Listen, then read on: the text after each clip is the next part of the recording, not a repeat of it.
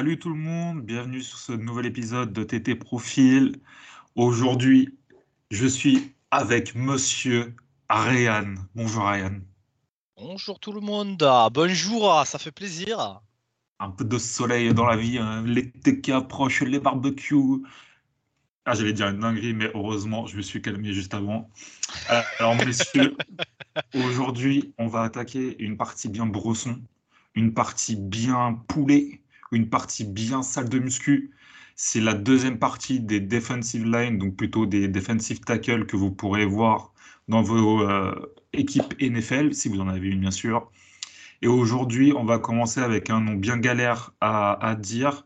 C'est Eyoma Uwazurike de Iowa State. Mais par contre, moi, qu'est-ce que je le kiffe et je le vise fort, fort, fort pour, euh, pour Green Bay. Parle-moi de Eyoma, s'il te plaît, Ryan. Ouais, pas de souci. On va, on parler de Eyoma ou Azurike. C'est moi aussi un des, profils que j'adore. C'est vraiment un de mes coups de cœur. Euh, pour être très honnête avec vous, Iowa State, euh, durant la saison, je les ai pas regardés tant que ça, moi.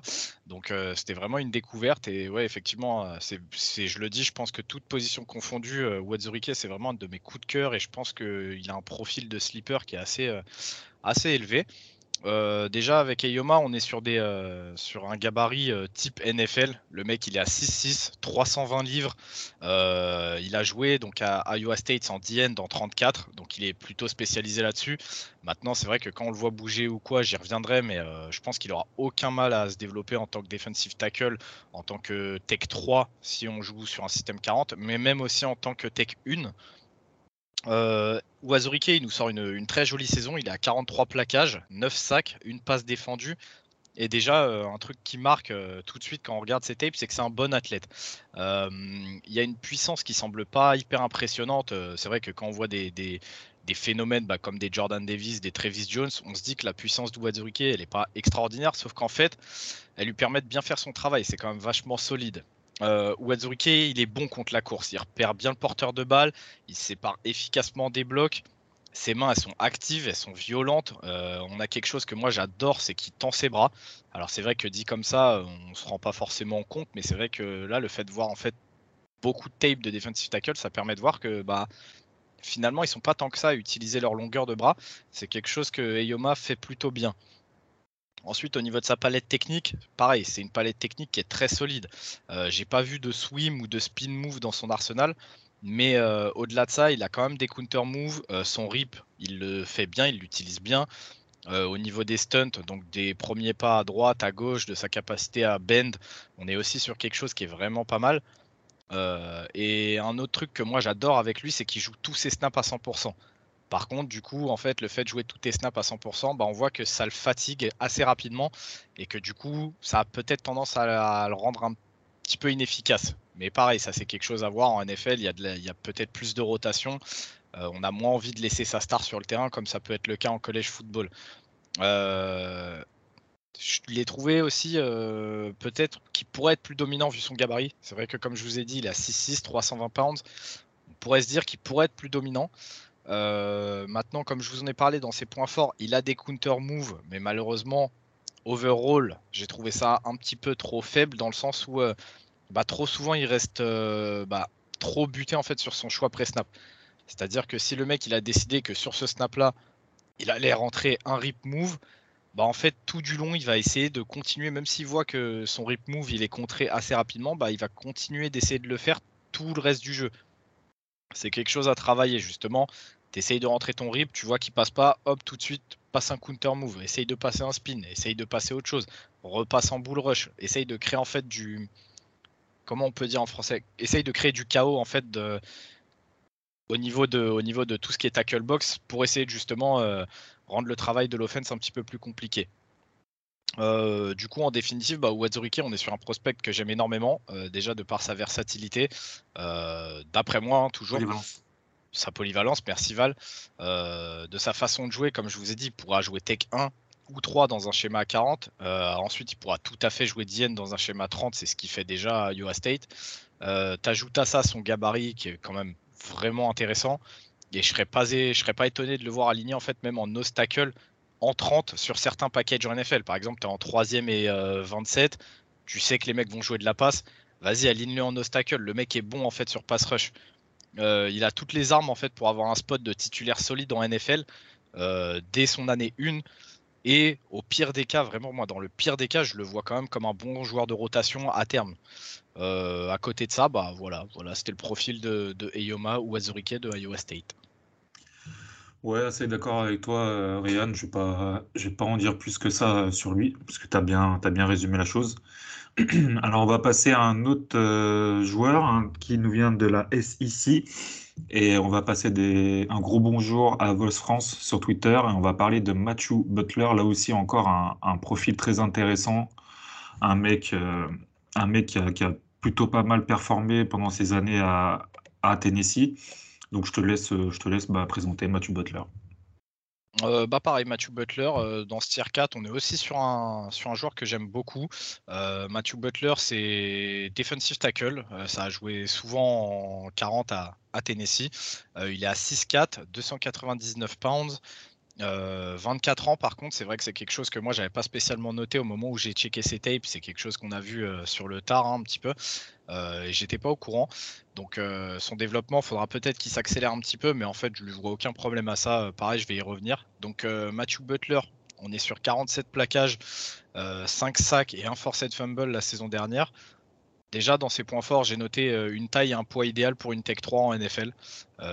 Tech 3, c'est vraiment sur, euh, sur, un schéma 40, on a vraiment le nose tackle. Généralement, ça va être la tech 1 et on a le defensive tackle qui généralement va être la tech 3. Je pourrais rentrer un petit peu plus dans les détails. N'hésitez pas à nous, euh, à nous demander en commentaire ou quoi si vous voulez plus de détails, mais c'est juste euh, un, alignement qui est différent. Donc, comme je vous l'ai dit, un bon gabarit pour sa position. le rapport taille, poids et taille de bras est vraiment dans les standards NFL. Euh, on est sur un joueur qui a un très bon athlétisme, il est bien mobile, il a la capacité à se déplacer latéralement avec le jeu sur les courses en zone sans perdre son gap de responsabilité. On sait que c'est quelque chose qui est important. Euh, je le trouve puissant, je le trouve explosif. Il a vraiment euh, de, quoi faire du dégât en fait au milieu de la ligne. je lui ai trouvé une, jolie poursuite, un haut du corps qui est assez violent et surtout une attitude agressive, qui est quelque chose que je recherche beaucoup chez, les, chez mes defensive linemen personnellement. Euh, et ensuite, j'ai noté, euh, entre parenthèses, que c'était un diamant brut parce que selon moi, il y a du travail à faire, faut le polir un petit peu. Et effectivement, comme je vous disais, je ne savais pas qu'il avait 24 ans. Donc ce travail, il va falloir le faire peut-être un petit peu plus rapidement que, prévu. Euh, dans ses points faibles, j'ai noté qu'il a des mains qui peuvent être lentes sur le passage de technique.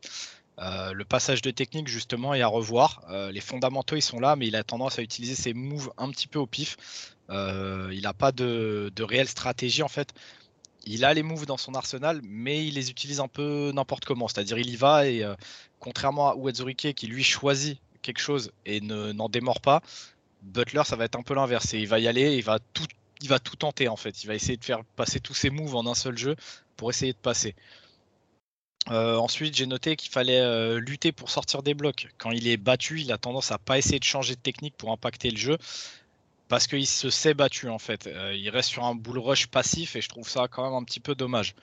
Ensuite, il y a sa vision de jeu aussi qui a travaillé. Attention à pas perdre la balle des yeux, c'est quelque chose qu'il a, qu'il a tendance à faire et qui va de pair avec son attitude agressive. Euh, il a tellement envie en fait de, de, défoncer le joueur qui est en face de lui qu'il a tendance à perdre un petit peu la balle des yeux.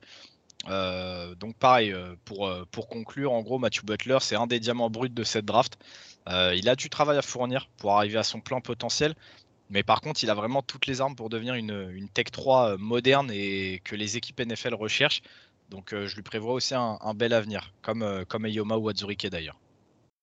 Très bien, très bien. un autre prospect qui, de nom, vous est sûrement familier, qui dans le processus de processus pardon draft euh, est un peu tombé et je pense que tu vas nous expliquer pourquoi. Et moi je suis un petit peu d'accord avec euh, ton scouting par rapport à lui.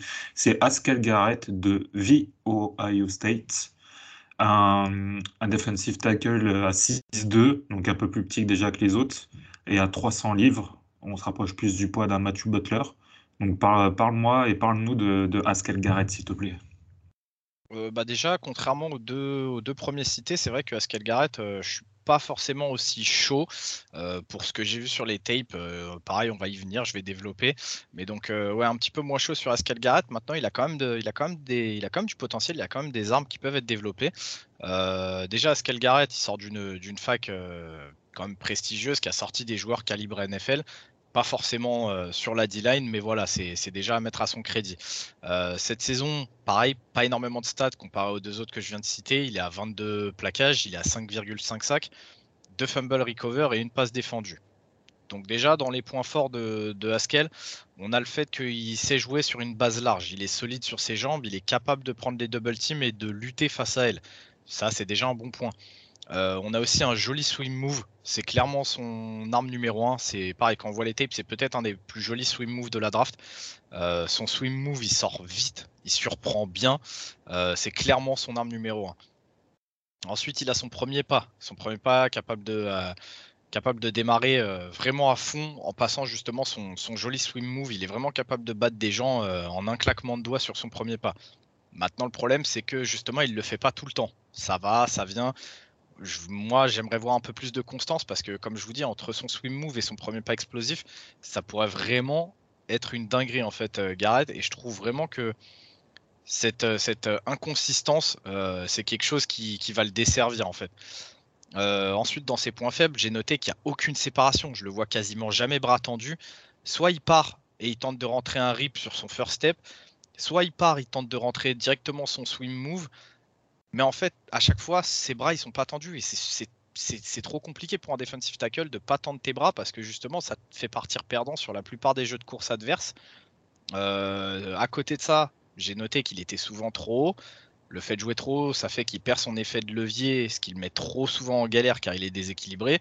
Euh, je l'ai bien vu se faire pancake au moins 2-3 euh, fois facile, rien que sur cette saison quand j'ai checké ses tapes.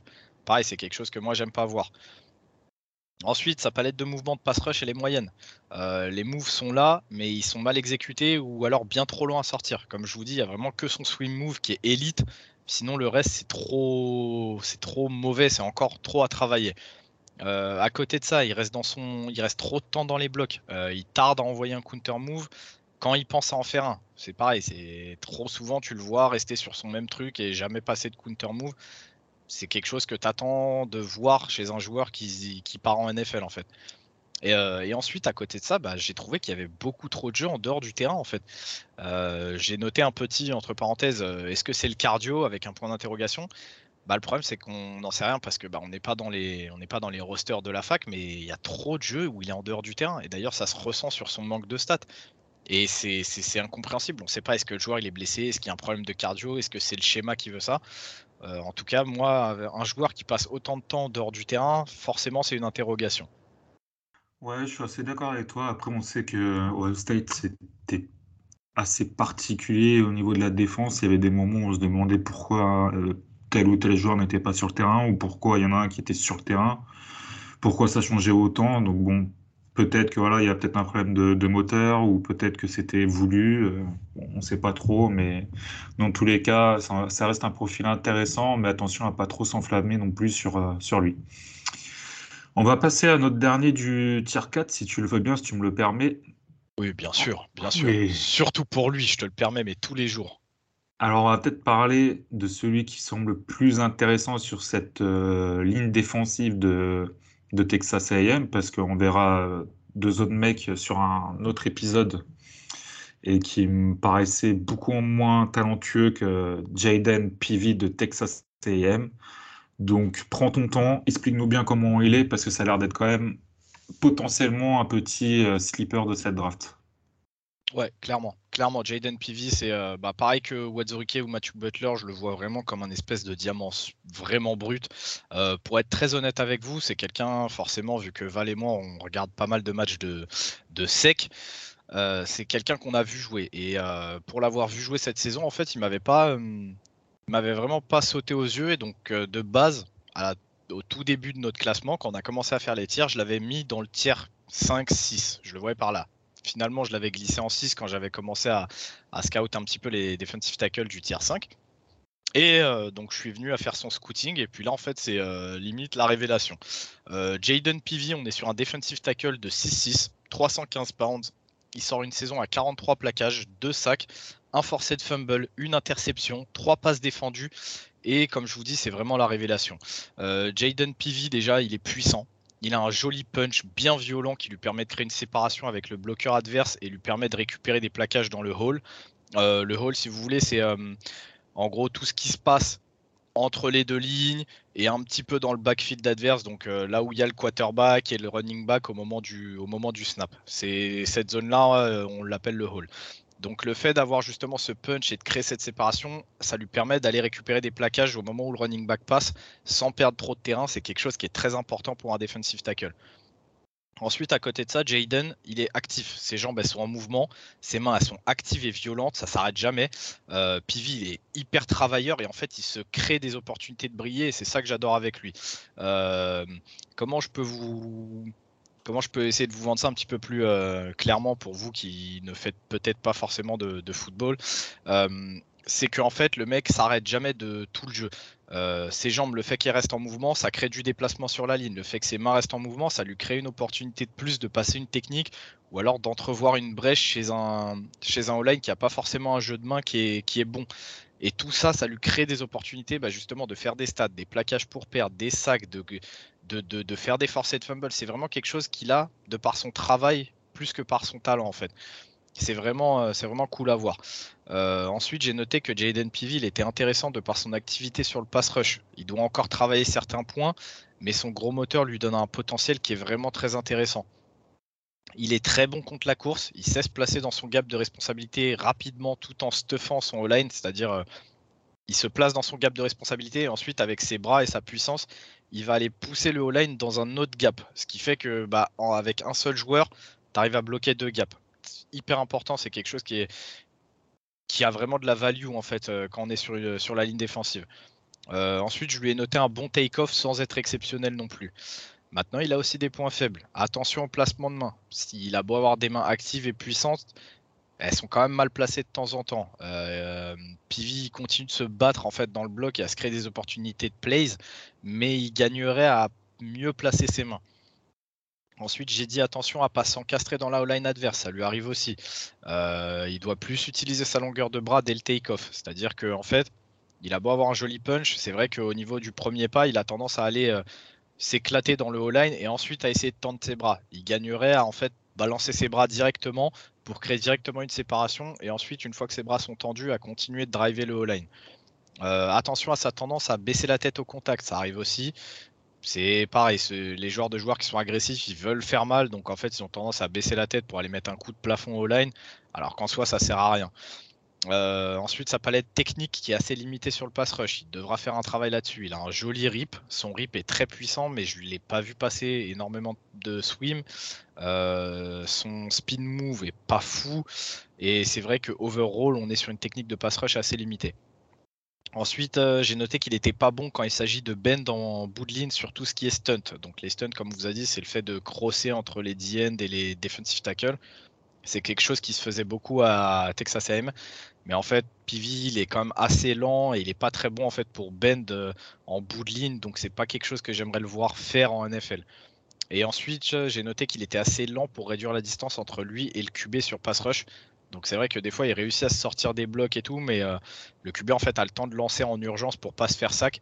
Ça explique aussi son manque de son manque de stats en sac. Mais euh, il arrive quand même à créer de la pression, c'est quelque chose qui est cool. Euh, donc j'ai noté pour conclure que Pivi, on se dirige sur un poste de defensive tackle, euh, sûrement Tech 1 en NFL.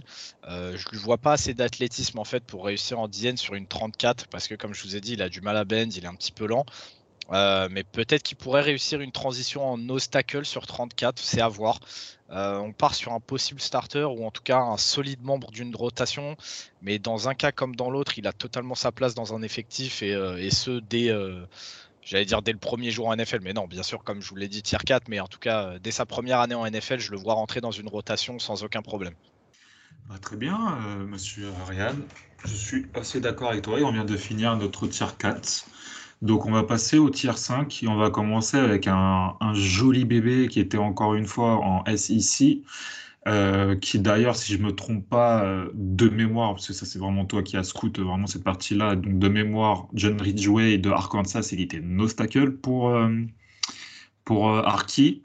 Exactement. Et c'était quelqu'un qui jouait à Illinois State, Je, ah, si je me dis, si je dis pas de conneries, c'était Illinois. Il jouait dans l'Illinois en tout cas avant, et je crois que c'était Illinois State. Donc il y avait transféré à Arki qui a joué euh, Nostacle et qui nous avait un petit peu gêné euh, dans le match contre, contre Miss. Donc euh, parle-nous de ce prospect assez jeune, de 22 ans, 6'6, 320 livres. Vas-y. Bah, Déjà, John Ridgway, je vais pas te mentir, c'est vrai que c'est la douche froide. là où Jaden Peavy, c'était l'inverse, bah en fait, John Ridgway, de base, je l'avais plus haut, je l'avais tier 3-4. Et lui, c'est totalement l'inverse. Je me suis mis devant ses tapes et là, je me suis dit, mais bordel, dans cette très bonne défense d'Arkansas, en fait, Ridgeway, euh, c'est pas ouf, quoi. Euh, j'ai regardé dans ses points forts, je lui ai noté un bull rush solide en 1v1. Ah, c'est vrai que quand il est 1v1 contre un centre ou un guard, il a tendance à le, à le bull rush euh, bien, mais derrière, il passe pas de technique ou quoi. Donc en fait, il est assez, est assez inefficace sur le pass rush. Euh, je lui ai noté des flashs intéressants sur run stop. C'est vrai que euh, là-dessus, il a, il peut-être une carte à jouer euh, en NFL. Et autre chose que j'aime bien, c'est qu'il est discipliné. Tu vas lui demander un truc, il va le faire de A à Z.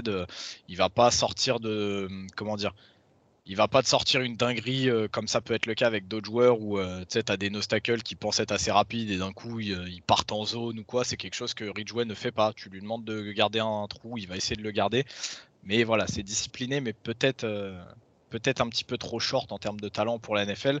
Dans ses points faibles, j'ai noté que son premier pas, déjà, c'est mou, c'est peu athlétique.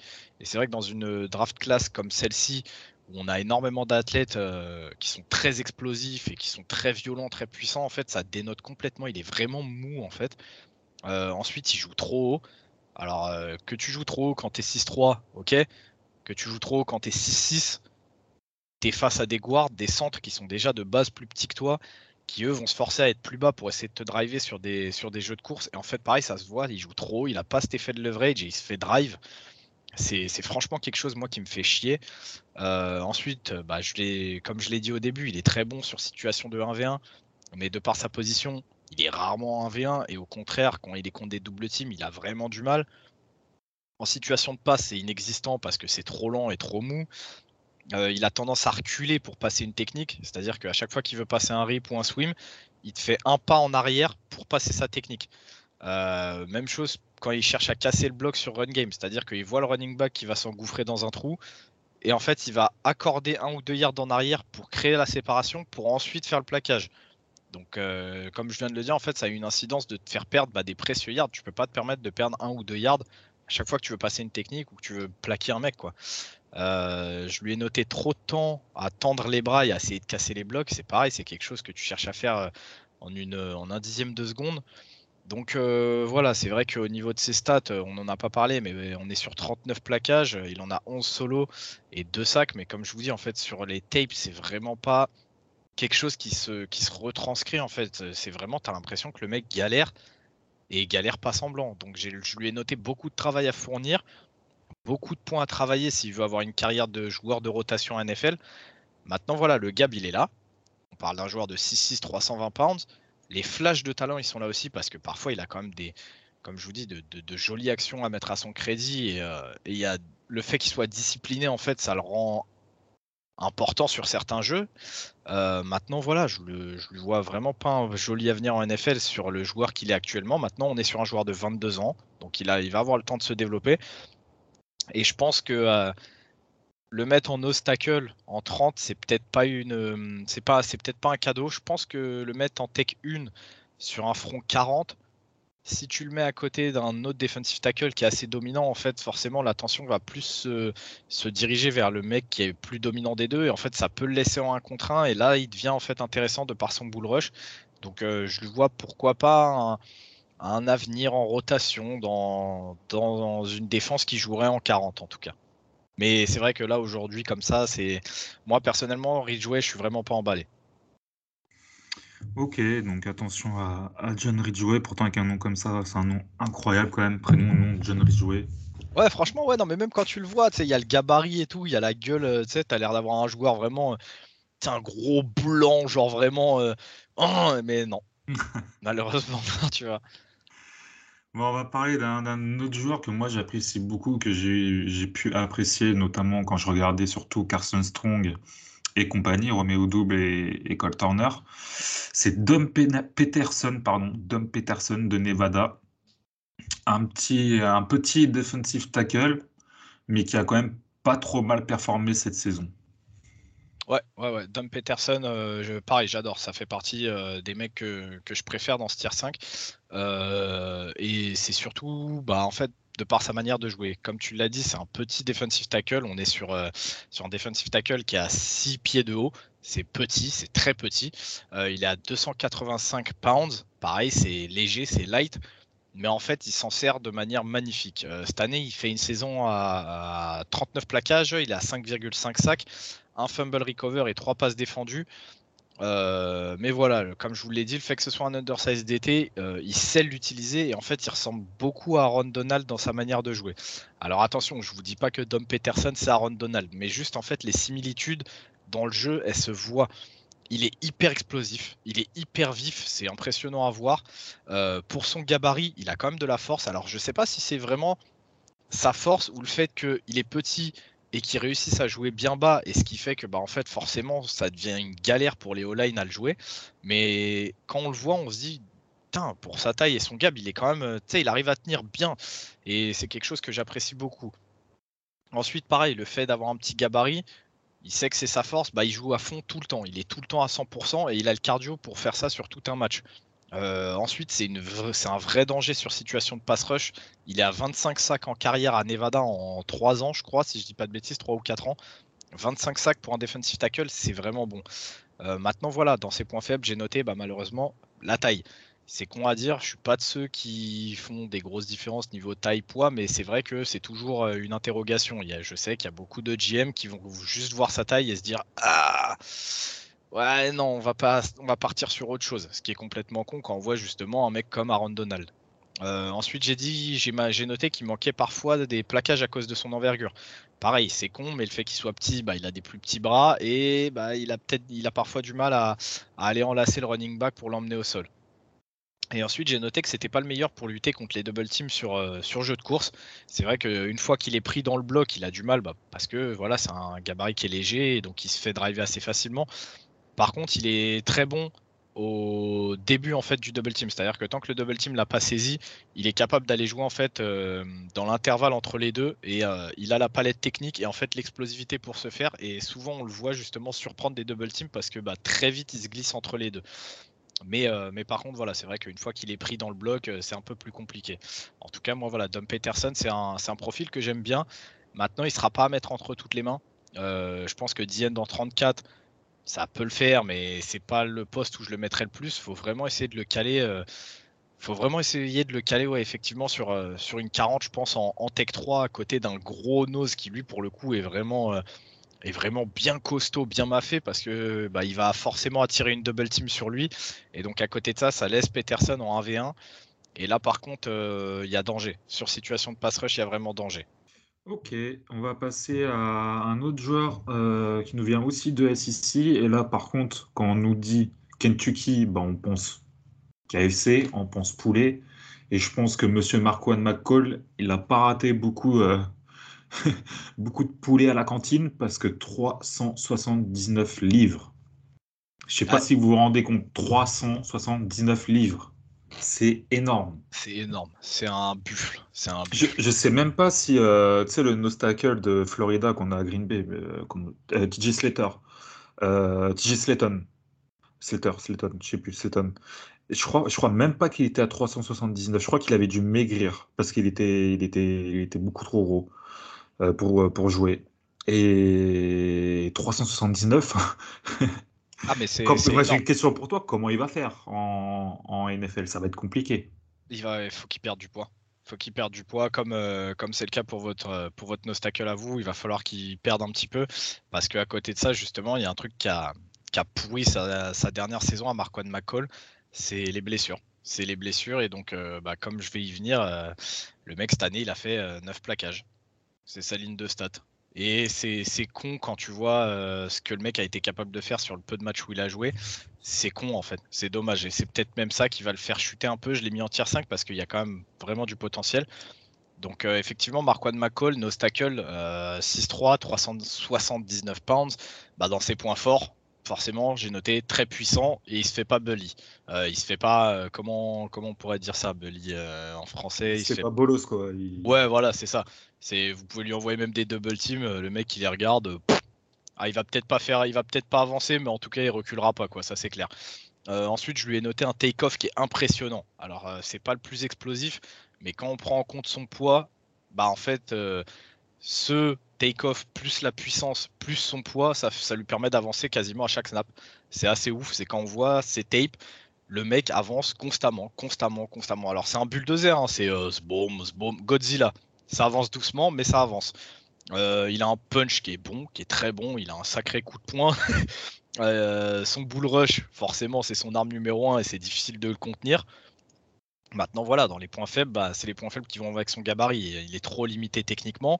Euh, il gagnerait énormément, je pense, à étoffer cette partie de son jeu, que ce soit à la course ou à la passe. Euh, situation de passe, bah forcément 379 pounds, donc je le trouve trop passif. Euh, il compte beaucoup trop sur la puissance et son bull rush en fait. Il essaye toujours d'attraper son gars et de, le faire reculer. c'est comme je vous dis, c'est son unique arme en fait sur situation de passe. et bien que son bull rush il soit bon, bah, en fait, son manque d'explosivité fait que bah il n'arrive pas à être assez dangereux en fait. Et au fil du match, vu qu'il fait que ça, petit à petit en fait, on voit les O-line s'ajuster, il devient, il devient facile à garder. Euh, ensuite, je lui ai noté seulement un spin move en counter move.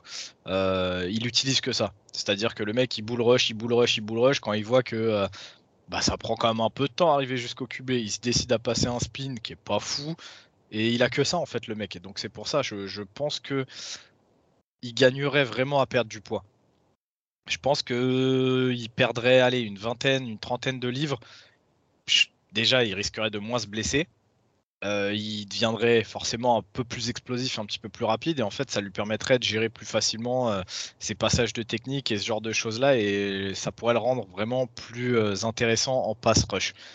Maintenant, si c'est une équipe qui va chercher à prendre euh, un mec spécialiste en run stop, qui va le faire jouer un nombre de snaps très limité, bah ouais, tu peux lui faire perdre, allez, quoi, 9-10 livres, et il va rester dans ce profil-là de euh, pas intéressant en passe, trop lent, trop mou, mais par contre, euh, en run stop, le mec il va poser un pas, poser l'autre, garder sa base large, tendre ses bras, et voilà, quoi, il va prendre un, deux gaps, et il va te prendre une double team, voire une triple team, quoi. J'ai regardé là le poids de TJ Slayton quand il était à Florida. Euh, enfin là, en tout cas là, il est marqué à 330 à Green Bay et il me semble qu'il avait genre perdu 10-20 livres. Donc il devait être genre à 350, une connerie comme ça. Donc là, quand on vous dit 379, c'est énorme, c'est énorme. C'est, on se demande comment, comment limite il fait pour, euh, pour, pour jouer quoi. C'est trop, c'est trop de blessures en fait trop de bah blessures, le mec, c'est pas étonnant. C'est pas étonnant, tu vois. Mais donc, c'est un truc à garder. Et je pense que juste ça, ça va le faire chuter. Mais comme je t'ai dit, je l'ai mis en tier 5 parce que le mec, bah, c'est un, c'est un titan colossal, le bordel. C'est Janemba première forme, tu vois. Donc, euh, c'est clair que s'il perd du poids, ça pourrait devenir très intéressant. Et si il arrive à retrouver un peu plus, euh, enfin, à transformer ses fibres, si on rentre un petit peu dans les détails sur des fibres explosives, bah, ça fera forcément un joueur assez dangereux pour euh, au moins une rotation. Quoi. Mais bon, d'ici là, il y a quand même un petit peu de, peu de travail physique et ah dans l'assiette à faire. Quoi. Il y a du taf, il y a vraiment du taf à fournir avec lui. Quoi. On va passer à notre dernier joueur de, de Stier 5. Un joueur qui m'a pas mal déçu, enfin, déçu est-ce que j'en attendais trop? C'est possible parce que voilà, moi la défense, je gère un peu moins ça bien que, que l'attaque, donc peut-être que je le voyais un petit peu trop beau. Mais on va parler de Thomas Booker de l'université de Stanford. Donc déjà, c'est assez rare de trouver des mecs de Stanford euh, dans, des, dans, des, dans nos tiers. Je crois que c'est le seul d'ailleurs, et même globalement en NFL. Parle-nous de, Thomas Booker parce que pour moi, c'était un, un beau prospect il y a encore deux ans. C'était quelqu'un que j'attendais vraiment genre dans un un deuxième, troisième round, tu vois, et là, bah, tu, nous l'as mis tier 5. Donc explique-nous euh, explique pourquoi. Ouais, ouais, ouais, tier 5 parce que bah, Thomas Booker, euh, comme tu l'as dit, en fait, c'est une déception. C'est une déception et en fait, c'est une déception que je, bah, je vais essayer de vous, expliquer, mais en même temps que moi-même, elle est un peu inexplicable. Euh, Thomas Booker, bah voilà, c'est un, un defensive end dans une 34. Il est à 6'4, 310 pounds. Euh, il a un joli gabarit. Le mec, tu le vois jouer, bah, il bouge bien. Il est, plutôt bien. Il a une belle explosivité. Euh, franchement, pour son gabarit, ça bouge bien. C'est pas le plus explosif de la QB, mais le rapport Gab perf athlétique, c'est prometteur.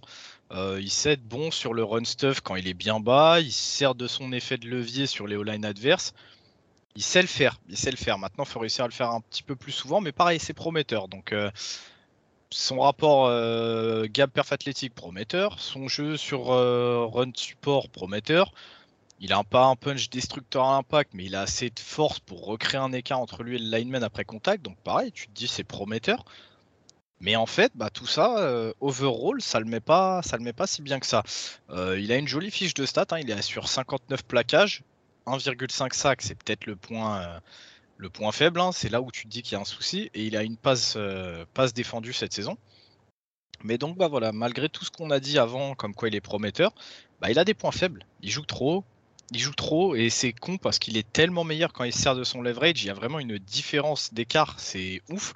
C'est vraiment c'est relou. J'ai noté, je l'ai même noté sur mon scouting report. J'ai noté c'est relou, c'est casse-couille en fait. Euh, ensuite, je l'ai dit, il n'est pas hyper explosif. Par contre, au take-off, il est lent. Et en fait, il est lent sur tous les jeux. C'est quasiment tout le temps le dernier D-line à partir après le snap. Euh, et c'est dommage de le voir partir en dernier. Parce que derrière, en fait, il décolle vachement bien et il rattrape son retard. Donc on peut se dire que s'il fait pas ce yard de retard, bah, il pourrait faire de jolies choses. Et d'ailleurs, spoiler alerte, les bons jeux qu'il fait, bah, c'est souvent ceux où il démarre direct au snap. Euh, ensuite, je l'ai noté, il est inefficace en pass rush. Euh, dès qu'il se fait combo, s'il trouve pas directement l'ouverture, c'est mort. Que ce soit sur des double teams avec des O-line, mais aussi des double teams euh, tight end tackle ou encore pire, running back qui monte sur la ligne après le snap et qui vient le bloquer.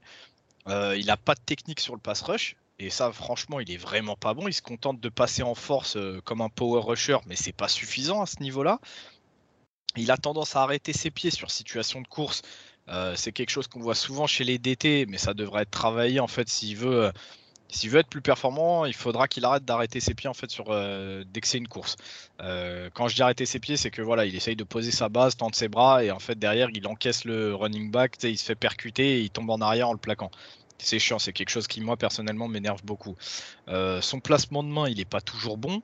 On le voit souvent avoir ses mains au-dessus des épaules des adversaires et en fait ça le met en difficulté. Euh, donc en définitive, euh, sur Thomas Booker, on se dirige vers un joueur capable d'assumer le taf de DT en NFL. Quand je dis DT, je le vois donc en Tech 3 sur euh, un front 40. Mais je le vois surtout comme un, comme un rôle de DT de rotation. Pareil, comme je vous dis, sur sa rotation, pour l'instant, moi je le mettrais peut-être pas en Tech 3, mais plutôt, sur, plutôt en Tech 1, de par son manque de technique en fait sur pass rush. Euh, dans un premier temps, moi, c'est ici que je le mettrais. Par contre, s'il progresse, on pourrait rapidement lui trouver une utilité autrement plus importante. Comme je vous dis, Tech 3, Tech 1, capable de jouer DN dans 34. Euh, et je pense même que, vu sa palette euh, dans sa globalité, il serait capable d'assumer le rôle de Nostacle sur un front 30 en situation de passe évidente. La même chose que je disais un petit peu avec Eyoma Wazurike en tier 4. Ça rend tout de suite son profil vachement plus intéressant. Mais, euh, pour ça, bah, faudra absolument qu'il progresse en pass rush. Pour le moment, c'est trop faible. C'est juste trop faible en pass rush. C'est pas ouf en run et c'est beaucoup trop faible en pass rush.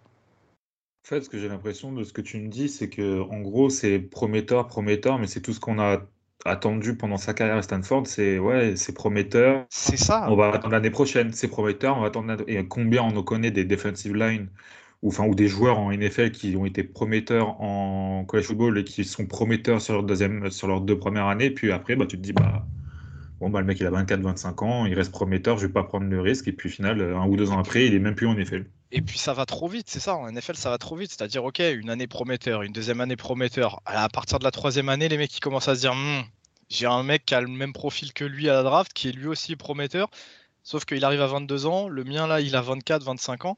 C'est un business. Vas-y, tu as ta dernière année, on voit, t'es claqué, bah Nick, on te, te prolonge pas. Et en fait, le problème, c'est que vu que t'as pas assez prouvé, bah t'as pas de pas d'autres appels parce que bah, les équipes NFL elles s'en tapent et si elles recherchaient ton profil, elles sont allées le chercher à la draft ou quoi.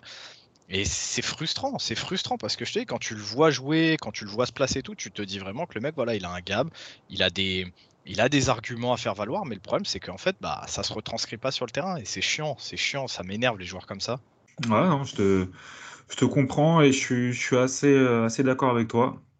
Donc, on a fini notre tier 5, on va passer au tier 6. Et on va commencer avec un joueur euh, d'Alabama, Labrian Ray, qui a eu, bah, qui a dû faire face à beaucoup de concurrence à Alabama à son poste, mais qui a aussi connu une blessure qui a mis fin à, sa, saison assez euh, prématurément, si je peux, si ça se dit, je crois que ça se dit.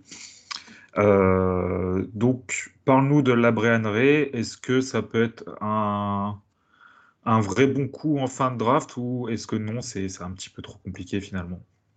Mmh, non, moi je le vois juste. En fait, ça dépend de l'endroit où il va tomber. Euh, typiquement, c'est le genre de mec qui, euh, si les pattes, par exemple, réussissent à mettre la main dessus, ça, le mec peut exploser euh, d'ici deux ans.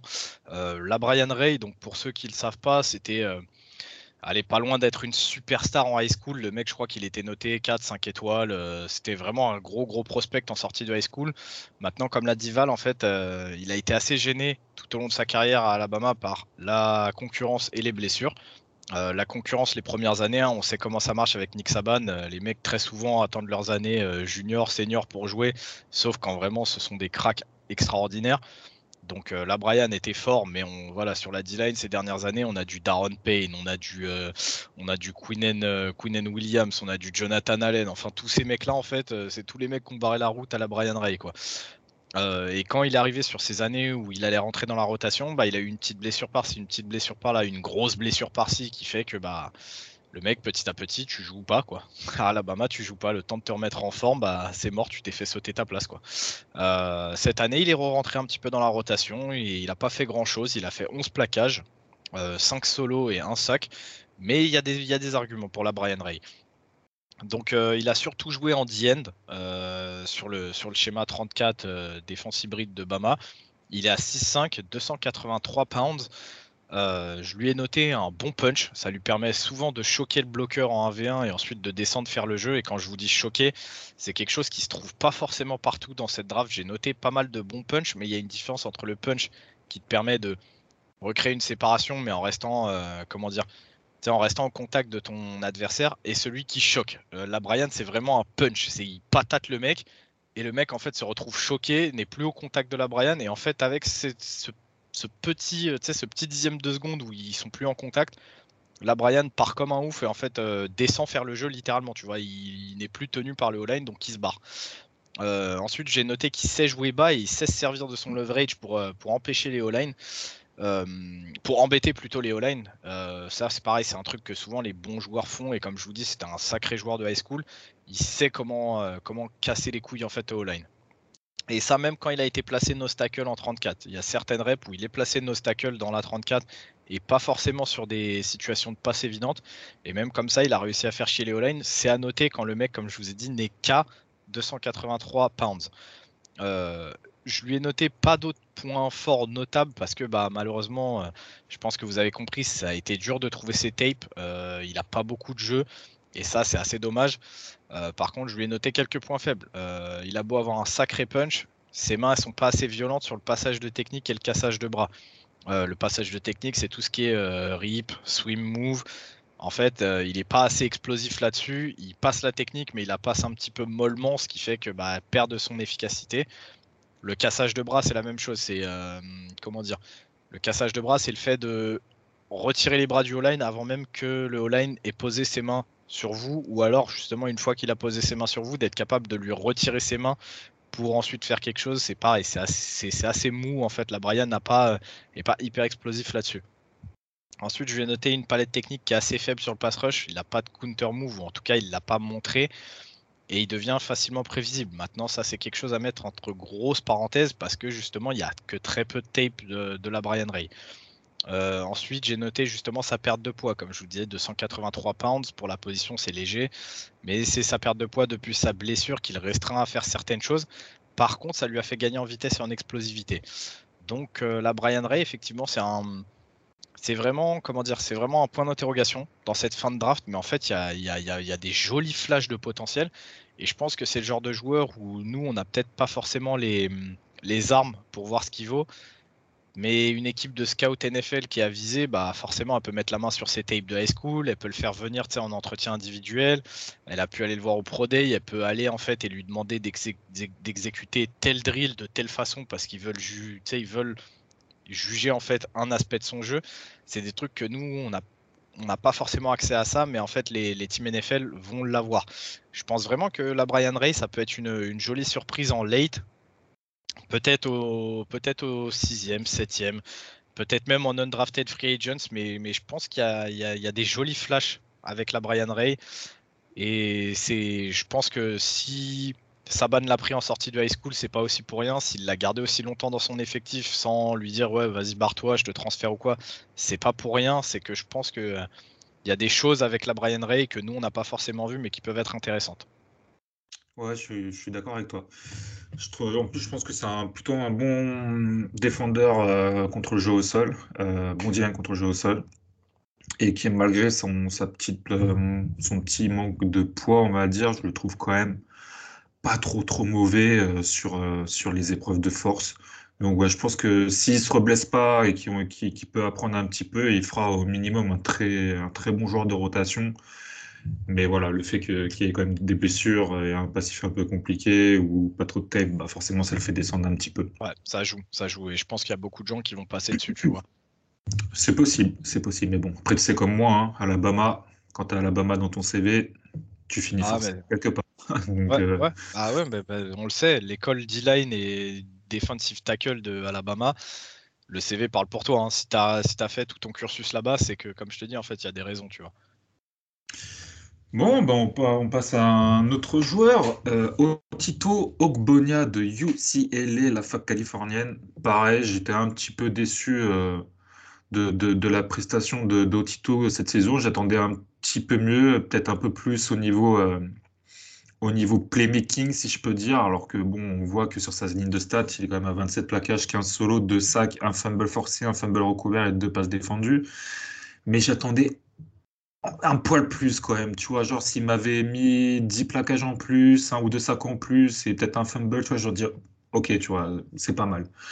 Donc, explique-nous pourquoi, euh, pourquoi Otito c'est un projet, mais possiblement un, projet euh, bah, qui, ne réussira jamais, quoi.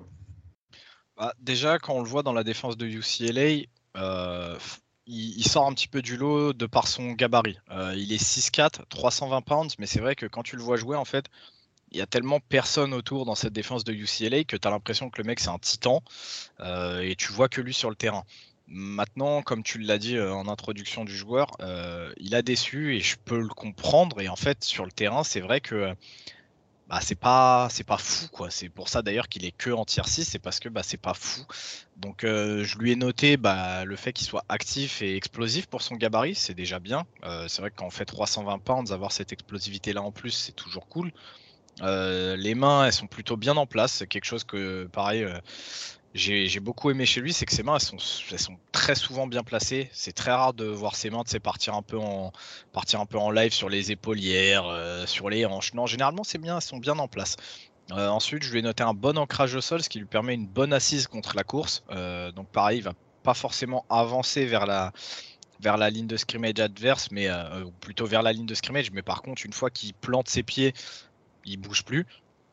Maintenant, voilà, les points faibles, c'est que j'ai noté qu'il joue un petit peu trop, il gagnerait être plus bas, et c'est un petit peu gênant quand le mec est à 6-4. Encore une fois, on parle pas là d'un 6-6 ou quoi, donc euh, vas-y, baisse-toi, baisse ton centre de gravité, gagne cet effet de levier, et déjà juste ça, ça aurait pu lui faire gagner les 10 plaquages que tu m'as dit, euh, tu vois en plus. Euh, à côté de ça, j'ai noté qu'il n'est pas assez puissant. Avec ce gap, j'ai besoin de le voir plus peser sur les O-line adverses. Un joueur qui a 320 pounds mais qui n'arrive pas à créer du déplacement par sa puissance, moi déjà c'est quelque chose qui me fait chier, tu vois. Euh, ensuite, il doit passer plus souvent une technique. Son rip notamment est très bon et c'est dommage de ne pas le voir l'utiliser plus que ça parce que quand il le fait, bah, il le fait plutôt bien. Donc vas-y, fais-le plus, merde. Surtout que c'est un move qui marche sur le pass rush, c'est un move qui marche sur la course, donc passe ce putain de rip, surtout que comme je te dis, il est bon quand il le fait.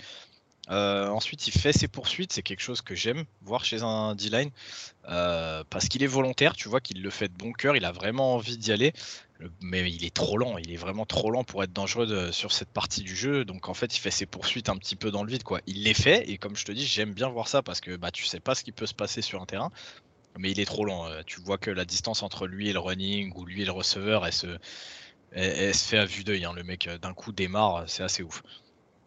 Donc euh, pour conclure, bah ouais, c'est avant tout un projet. C'est un projet qui verra peut-être jamais le jour en NFL, mais qui a des arguments à faire valoir. Et en fait, il y a des petits flashs de potentiel ça et là qui, euh, qui permettent de se dire, ok, vas-y, pourquoi pas en fin de draft, euh, vas-y, je vais le prendre et on verra bien de, nos yeux ce qu'il sera capable de faire.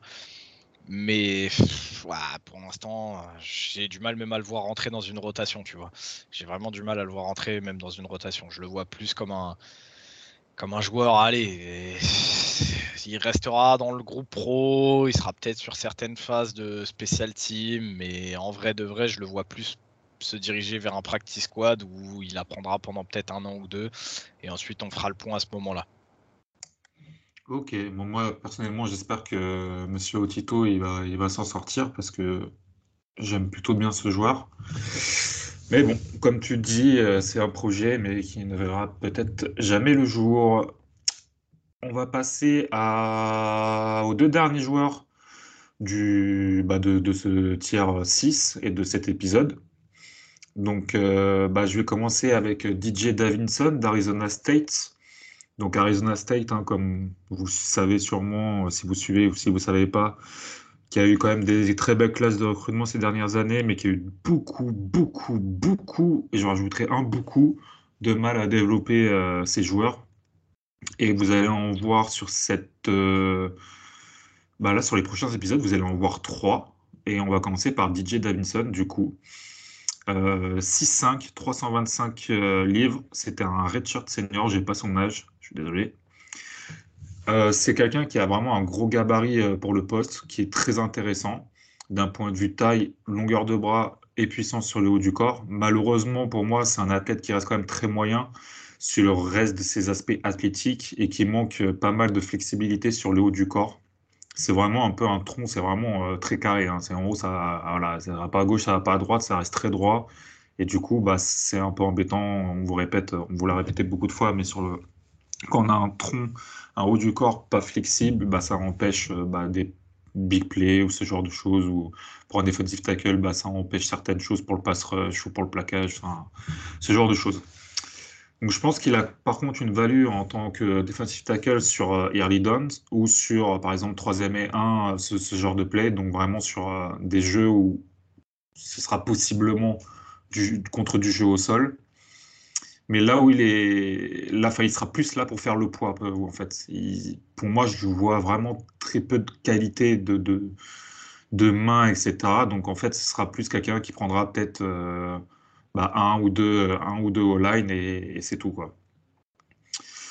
Pour libérer euh, de l'espace pour ses coéquipiers.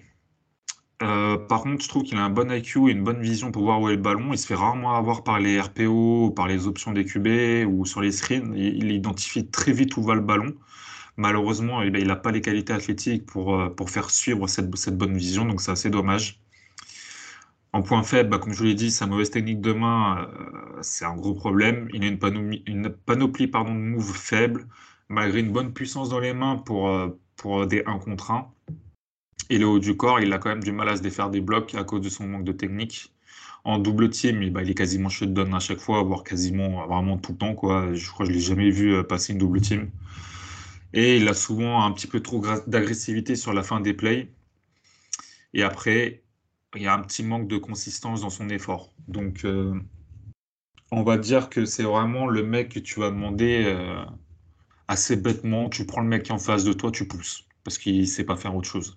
Et vu son gabarit, bah, c'est peut-être même la seule chose qui sera faire. Donc, en effet, ça ne marchera pas. Donc, c'est plutôt un defensive tackle qu'on aura en rotation, fin de rotation, au cas où si on a des, des blessés au poste, voilà, pour, euh, comme je vous dit, sur les early downs, euh, tout ce qui va être contre le jeu au sol, mais il ne faudra vraiment pas s'attendre à plus de, de sa part. Donc, je l'ai quand même classé en tier 6, mais je ne serais pas surpris s'il descend voilà, 7 tour, voire un drafted free agent. Ok, ok. Bah, de toute façon, euh, c'est le cas pour lui et ce sera le cas aussi pour le, pour le dernier joueur dont on va parler du, du tier 6, dont d'ailleurs dont tu vas nous parler, puisque euh, après DJ Davinson, on se dirige vers l'université du Michigan, du Michigan, les Wolverines. Et tu vas nous parler de Christopher Hinton. Alors Christopher Hinton, euh, en termes d'âge, c'est quand même sympathique. Au moment où la saison commencera, il sera sur ses 21 ans. Donc c'est jeune, tu as le temps de développer. On est sur un defensive tackle de 6'4, 310 pounds. Il fait une saison qui est bonne, qui est bonne, comme d'ailleurs le, reste de la défense de Michigan. Hein. Il a 32 plaquages, 17 solos, il a un sac, il a deux fumble recover, il a deux passes défendues. Donc euh, vas-y, je te laisse Val pour ce dernier, euh, joueur de, de, nos épisodes des defensive tackles. Bah, comme pour le précédent, c'est un gros gabarit pour le poste. Il est très intéressant d'un point de vue. Euh, c'est un, bon, un bon gabarit pour, pour le poste. c'est un bon athlète avec une bonne mobilité. Il a une bonne puissance sur le haut du corps, un bon body control, une flexibilité assez intéressante, contrairement bah, par exemple à DJ Davinson. Euh, je mets sa puissance de main dans, ses qualités, mais ça manque un petit peu de consistance. Alors, est-ce que c'est vraiment de la consistance ou où il y a un petit manque de puissance dans les mains et il me montre des flashs J'ai pas réussi à très bien analyser euh, cette partie de son jeu. Donc, euh, vous voyez ce que je veux dire. Il y a, possiblement des bonnes mains assez puissantes, mais de ce que j'ai vu, ça manque de consistance. J'aime beaucoup sa poursuite contre le jeu au sol ou contre les QB. C'est là où vraiment je trouve qu'il s'exprime vraiment le mieux. Il arrive à, voir assez vite ce qui se passe. Il, se désengage des blocs assez bien. Donc, euh, peut-être, pareil, dans, sur des early downs, ce, genre de choses, ça peut être vraiment assez intéressant. Il a été assez polyvalent sur, sur la ligne de Michigan. On l'a vu, moi je l'ai vu en tant que defensive end et no tackle. Euh, je pense que par contre, au point de vue NFL, ce sera un defensive end en 34 à développer mais ça pourra quand même être une bonne surprise dans une rotation, à voir là, son développement. Par contre, sur ses points faibles, bah, il joue beaucoup trop haut et ça, ça arrive de toute façon très souvent euh, sur ses fins de tiers euh, pour les joueurs de, de ligne. On a vraiment un problème, euh, enfin, il a vraiment un problème sur la bataille des leverage. Alors, je ne sais pas comment on dit en français euh, Leverage, c'est effet de levier. Effet ouais, voilà, l'effet de levier. vu qu'il est trop haut, bah, il ne peut pas passer en dessous de son vis-à-vis et il perd très très souvent cette bataille-là. Donc, il n'a pas d'impact sur le line c'est lui plutôt qui recule. Donc, sûrement à cause de ça. D'ailleurs, à, euh, savoir, juste comme ça, euh, pour ceux que ça intéresse, cet effet de levier-là, pourquoi on dit qu'il euh, faut l'avoir directement? Parce qu'en fait, c'est beaucoup plus facile d'aller chercher un mec bas tout de suite que d'essayer de repasser en dessous, parce qu'en fait, repasser en dessous, euh, c'est vraiment extrêmement difficile. Ça te demande de replacer tes pieds en perdant du yards, de, devoir replacer tes mains, et pour ça, faut te battre aussi au niveau des mains. Donc, avoir des mains violentes, redescendre tout ton centre de gravité, le tout en, en, une seconde, c'est super dur. C'est super dur. Et là, je vous parle en connaissance de cause, euh, parce que j'ai dû le faire pendant euh, pas mal d'années, et je vous dis, c'est vraiment pas facile. Euh, ouais, bah du coup, euh, je pense qu'il devrait développer un peu plus de puissance sur le bas du corps avec un centre de gravité plus bas au snap, ça pourrait l'aider. Peut-être un passage euh, au rack squat, je ne sais pas. un manque d'agressivité aussi qui se ressent sur ces jeux. Il, ne se défait pas des doubles teams, que ce soit contre le jeu au sol ou à la passe. alors, Ryan, lui, il aime bien les joueurs assez agressifs. Enfin, je pense qu'on aime tous parce qu'il faut d'agressivité, mais on parle souvent de qu'il ne faut pas de l'agressivité mal placée. Donc souvent à la fin des plays, des dirty plays, ce genre de choses. Là, par contre, on est vraiment sur un manque d'agressivité totale. C'est-à-dire que le mec il fait son jeu, mais tu sens pas qu'il a la haine, tu sens pas que le mec il a la volonté de faire mal. C'est un petit peu light, on va dire, euh, au niveau de son esprit, euh, de sa, de, de, sa façon de jouer. Euh, il y a de bons flashs sur ses moves, mais ça manque de boulot, donc il va falloir étoffer cette panoplie de mouvements s'il veut être un peu plus performant sur le pass rush, et même, je dirais, même un peu plus performant sur le jeu au sol pour pouvoir pénétrer euh, sur les intérieurs. Souvent, j'aimerais que ça soit un peu plus. Euh, qu'il y ait un petit peu plus de travail de main, un petit peu plus de vitesse dans les mains pour qu'il puisse bah, combiner une bonne technique de main et un haut du corps assez puissant. Donc voilà, comme je vous ai dit, un defensive end euh, plutôt 34 à développer.